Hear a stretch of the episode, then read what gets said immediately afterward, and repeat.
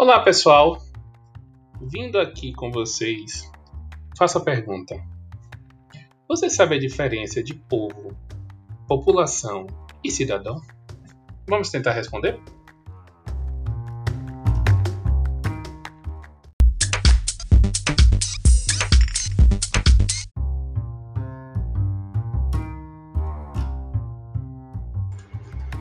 Inicialmente, o que a gente tem que ter em vista é o seguinte: esses três elementos, povo, cidadão e população, são elementos que eles podem ser analisados tanto do ponto de vista da ciência política quanto do ponto de vista do direito.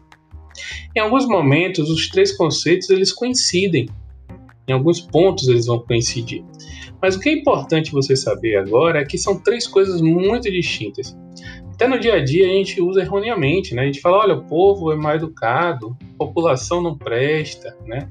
A população está sem noção com o coronavírus, né?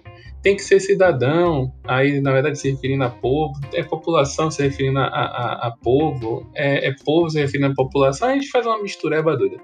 O que eu quero que você entenda nesse ponto é o seguinte: quando nós tratamos de povo, cidadão e população, nós temos que ter em mente primeiro o conceito demográfico conceito demográfico diz respeito à quantidade de pessoas totais dentro de um território.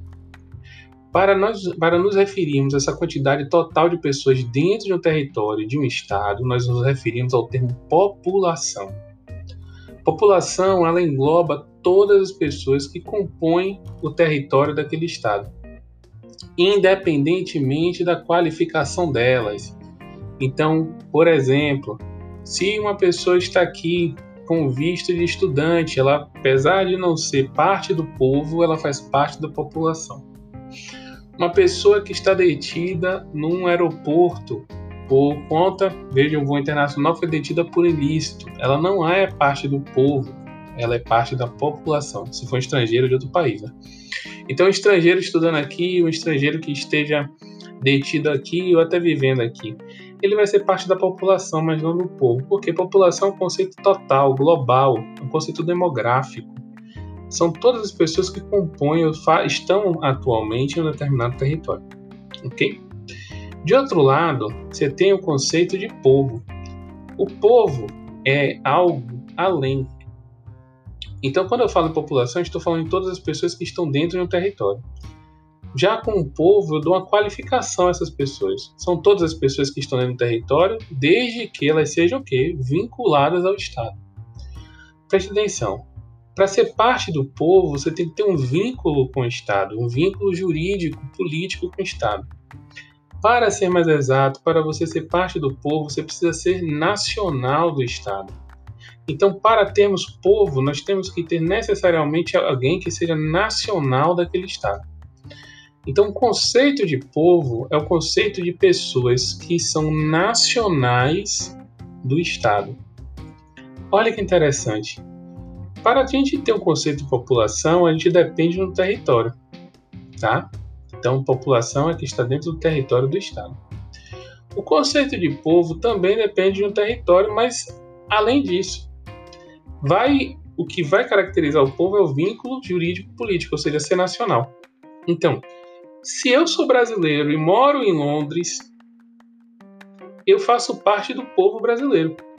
Por quê? Porque meu vínculo não vai ser perdido quando eu sair do Brasil. Vou continuar sendo nacional do Brasil.